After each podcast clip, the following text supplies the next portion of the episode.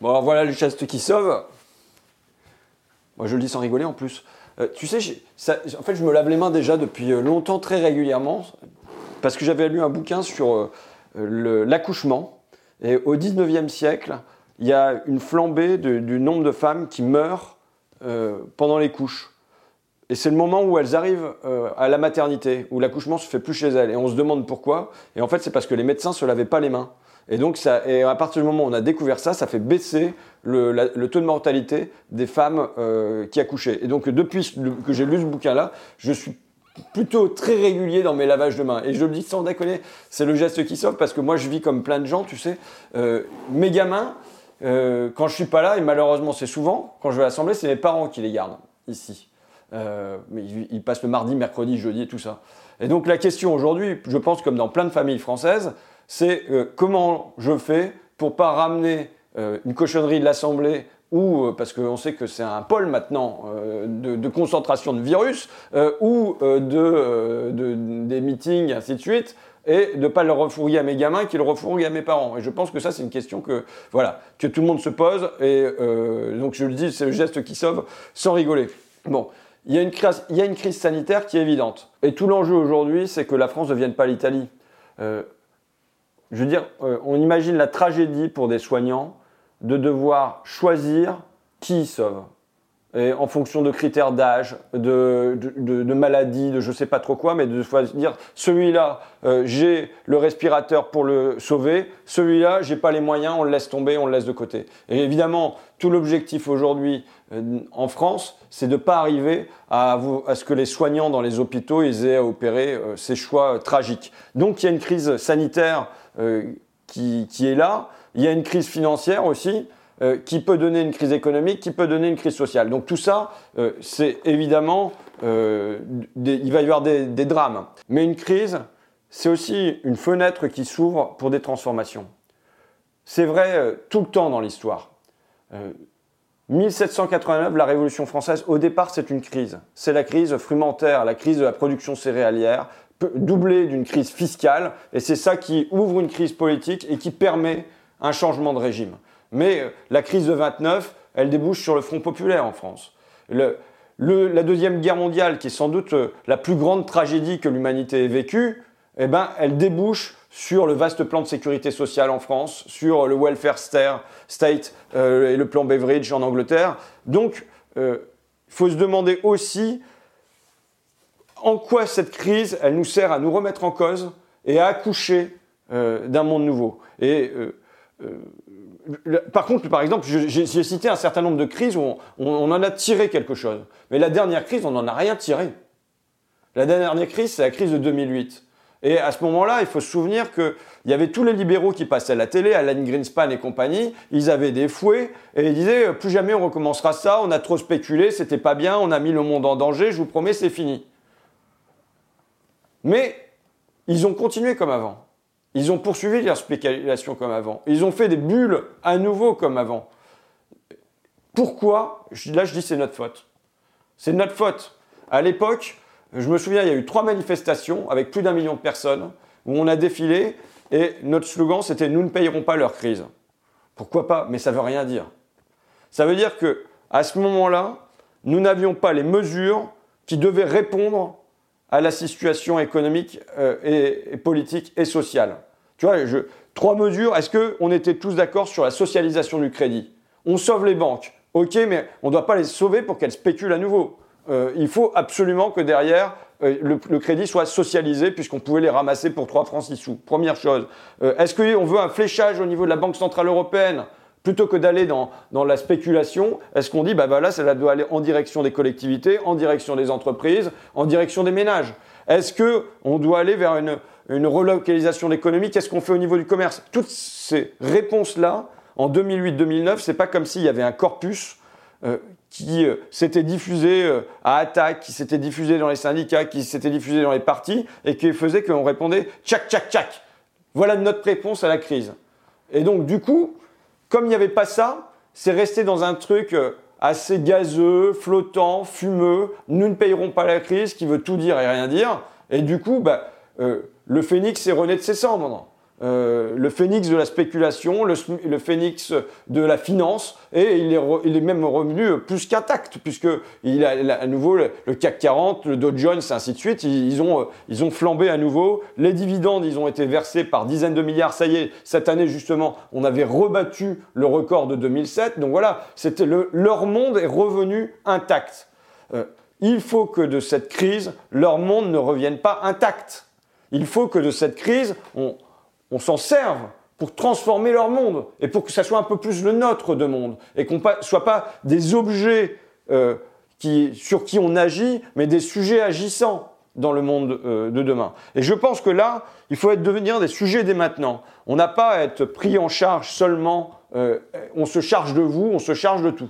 Aujourd'hui, je pense qu'il faut, dans l'urgence, rapidement avoir ces trois idées. Tchac, tchac, tchac tu vois, et qu'on dise, bah voilà, demain, euh, il faut, on veut rompre avec la croissance, on veut rompre avec la concurrence, on veut rompre avec la mondialisation, on veut aller vers de la répartition, de l'entraide, de la relocalisation. Donc voilà les trois idées clés. Alors, euh, est-ce que c'est sur le crédit? Est-ce que, enfin, euh, et, ça pour ça, il y a un travail. Et là, j'invite franchement, j'invite tous les syndicats, toutes les associations progressistes, tous les partis à euh, se rencontrer euh, et mettre leurs idées en commun et en ressortir avec trois choses qui seront marquantes pour les Français et qui seront trois points de rupture pour la suite.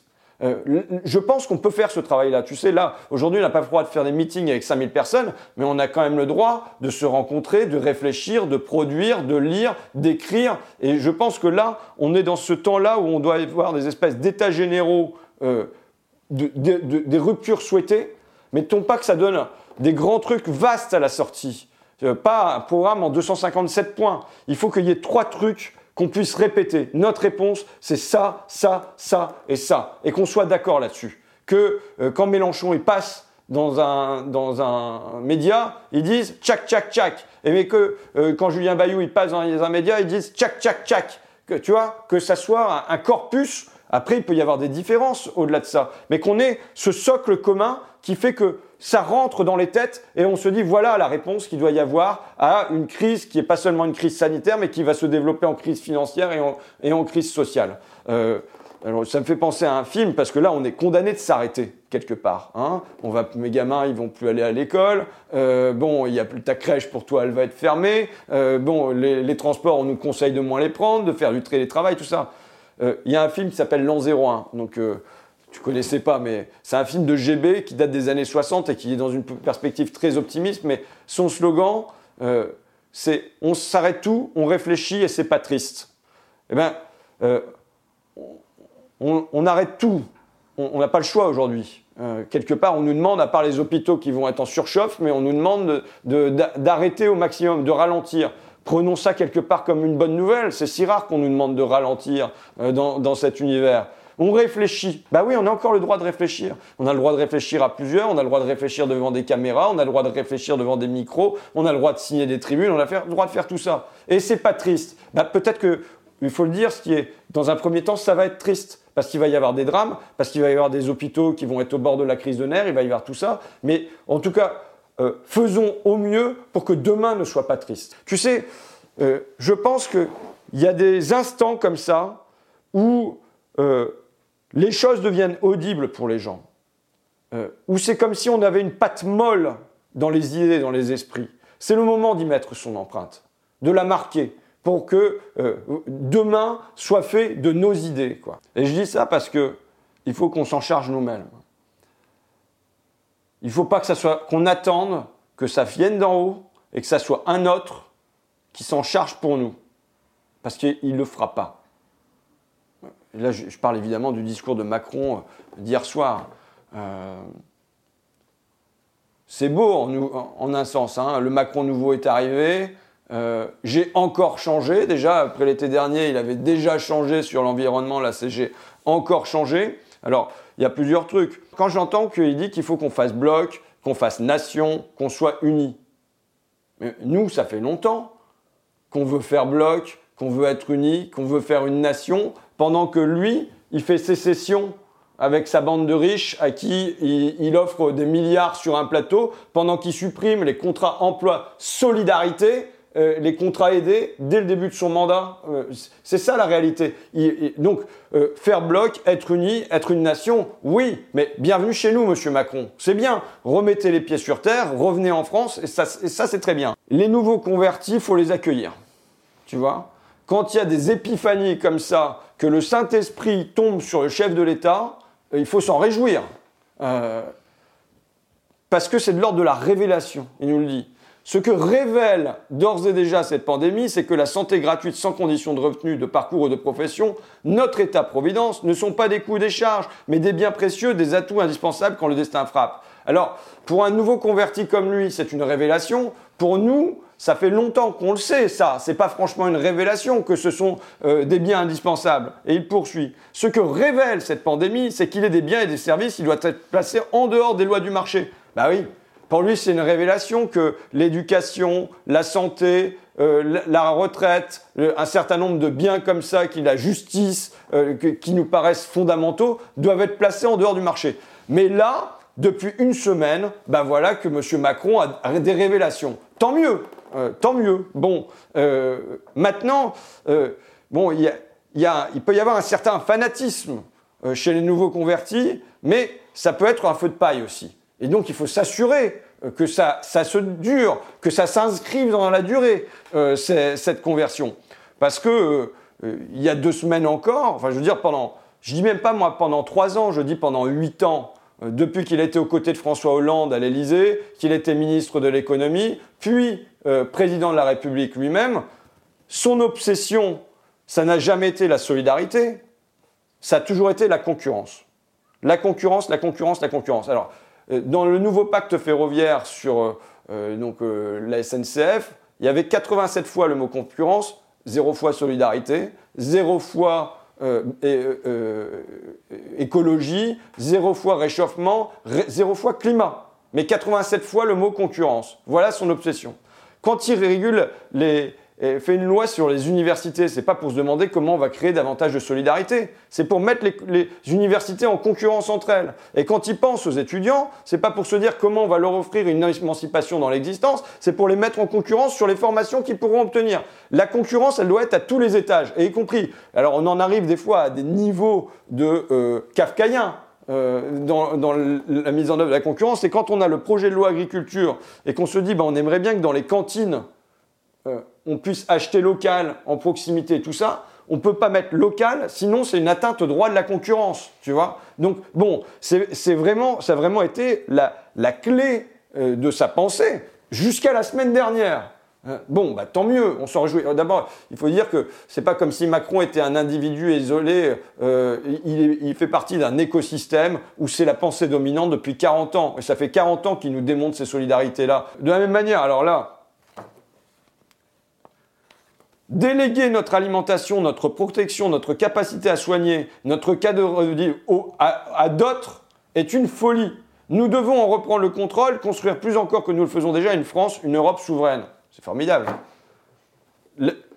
la souveraineté chez l'homme qui a fourrié Alstom aux Américains, euh, même très volontiers, qui vient de larguer la Française des Jeux. Engie, c'est quand même Engie, c'est une, entreprise du gaz.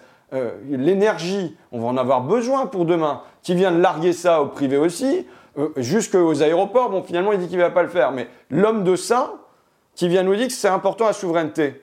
Mais je le redis, c'est Macron mais c'est tout un écosystème dont Macron est l'incarnation aujourd'hui. Quand je vais chez Luxfer, à côté de Clermont-Ferrand, dans une entreprise qui d'ailleurs pour les hôpitaux fabrique des, bonbonnes de, l'eau pour respirer, pour, euh, mettre de l'air pour la respiration. Voilà, les pompiers ils en ont aussi.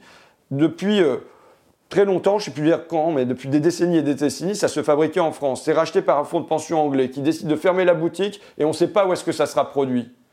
Euh, donc là, il y a une perte de souveraineté sur un outil qui est important pour la santé, pour les pompiers, pour les hôpitaux. Les, salariés qui ont un projet de reprise, euh, ils montent voir le ministère de l'économie, du redressement, de la reconquête industrielle, pardon. Et, on leur, lui dit quoi? On leur dit, eh ben, euh, un actionnaire, c'est comme un enfant. quand un enfant a décidé de casser un jouet, on ne peut rien faire. Voilà la pensée. On ne peut rien faire. C'est le laisser faire. Y compris là sur un, quelque chose qui est utile pour les hôpitaux et, pour les pompiers.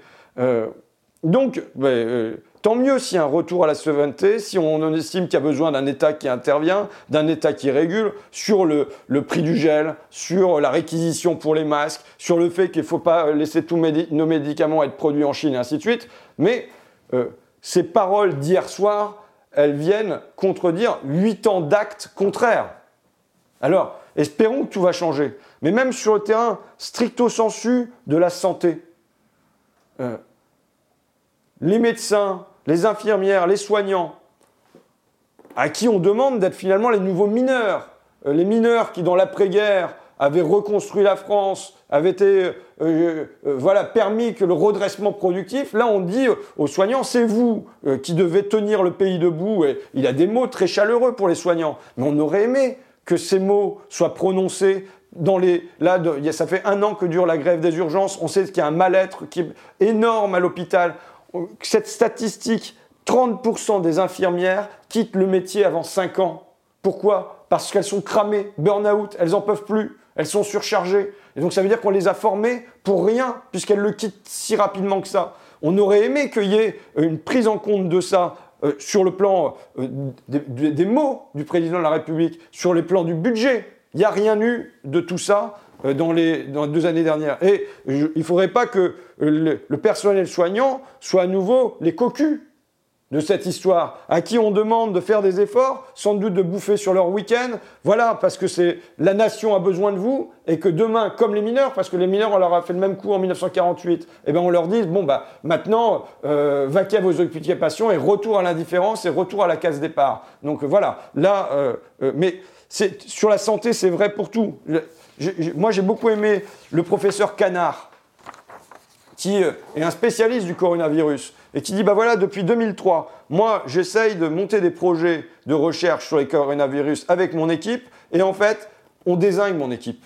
Chaque fois qu'il y a un congé maternité, il ne peut pas être remplacé. Euh, on vit dans la précarité permanente. On monte des projets de recherche. On passe notre temps à monter des dossiers. Je suis un, un, pisseur de dossiers et euh, euh, je passe mon temps à ça. Et derrière, je ne suis pas financé. Et il parle de ceci, le professeur Canin. Il parle du hold-up du crédit impôt recherche. Pourquoi? Parce qu'il dit voilà, il y a 6 milliards annuels qui sont donnés pour le privé comme ça, largués. Quand nous, on est obligé de gratter et d'aller faire des, d'écrire des dossiers après dossiers pour avoir des petites sous de l'Agence nationale des recherches. Et là, il dit, quand il, a vu euh, ce qui se passe sur le coronavirus, il dit, j'ai pensé à tous mes collègues à qui l'on fait gérer la pénurie issue du hold-up, ce hold-up du crédit impôt recherche. J'ai pensé à tous les projets ANR, donc euh, pour l'Agence nationale de recherche que j'ai écrits et qui n'ont pas été sélectionnés. Je passe mon temps à écrire des projets. Alors, parce qu'il faut le dire, voilà, là, si on veut prendre les choses sérieusement pour demain, ça veut dire à l'automne, fin du crédit impôt recherche. Fin du crédit impôt recherche. 6 milliards d'euros. On a expliqué dans Fakir comment ça se passe. C'est quelqu'un qui bosse pour une entreprise qui euh, est elle-même embauchée en crédit impôt recherche et quelle est sa mission? C'est d'aller filer du crédit impôt recherche à toutes les entreprises. Elle explique ceci. Je leur expliquais comment frauder, comment retranscrire toute leur activité en recherche et développement. On tirait sur cette vache à lait pour faire du détournement. Souvent, les clients doutaient de pouvoir en bénéficier. Mais nous, une laborantine, une secrétaire, un commercial, on passe tout ça en RT. Les SS2I, donc les, sociétés de services en informatique, ce sont des marchands de biens. Ils embauchent un cheptel de 100 mecs et ils les embauchent en crédit impôt recherche. Voilà comment ça fonctionne le crédit impôt recherche. Ça n'est pas lié à la recherche réelle. Et donc, plutôt que de financer la recherche publique, on file du pognon à G continu pour de la non-recherche privée. Mais c'est déjà le cas chez, Sanofi. Quand Macron était ministre de l'économie, il était interrogé par Élise Lucet, qui lui Mais comment ça se fait qu'on file du CICE, crédit impôt compétitivité, emploi, alors que euh, Sanofi supprime les emplois? Comment ça se fait qu'on file du crédit impôt recherche, alors que Sanofi a, je crois, en 10 ans, détruit un tiers de ses chercheurs en France et dans le monde? Euh, et euh, Macron répondait, ben non, c'est normal, sinon, vous comprenez, il pourrait pas fonctionner. Bon, voilà. Là, il faut revoir toute cette politique, y compris Sanofi. là, Sanofi vient de verser en dividende l'équivalent de 80 années de Téléthon. Ça veut dire c'est 3,8 milliards d'euros qui pourrait servir à faire de la recherche sur le coronavirus, mais aussi sur les maladies orphelines, mais aussi euh, sur, euh, par exemple, le diabète, puisque Sanofi a annoncé qu'il abandonnait toute recherche sur le diabète. Et à la place de ça, l'État file du pognon euh, à Sanofi et Macron les accueille à l'Élysée, trouve qu'ils sont merveilleux.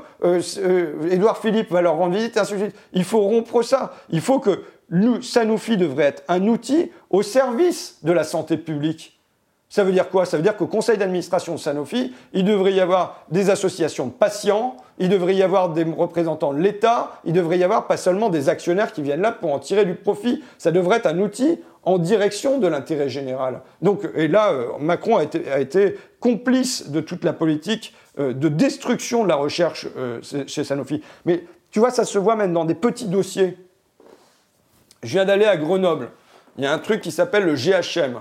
Donc c'est le, groupement hospitalier de la mutualisation. Enfin, M, c'est pour mutuelle. C'est un, truc qui, en fait, euh, est issu du monde mutualiste, c'est toujours dans le monde mutualiste aujourd'hui, et prodigue des soins, notamment euh, un très gros soin, 25% de l'offre de soins sur Grenoble. Euh, il y a 2000 accouchements par an, je crois, 80 000 patients qui passent. Bon, c'est énorme. Bon. et à des prix qui sont comme l'hôpital public, quoi. bon. Là, la mutuelle a décidé de s'en débarrasser, mais de faire une plus-value dessus, parce qu'il euh, y a de l'immobilier et tout ça derrière. Mais que répond l'agence régionale de santé? Le ministère n'a rien dit. Ça fait six mois que ça dure, le ministère ne dit rien, il laisse faire.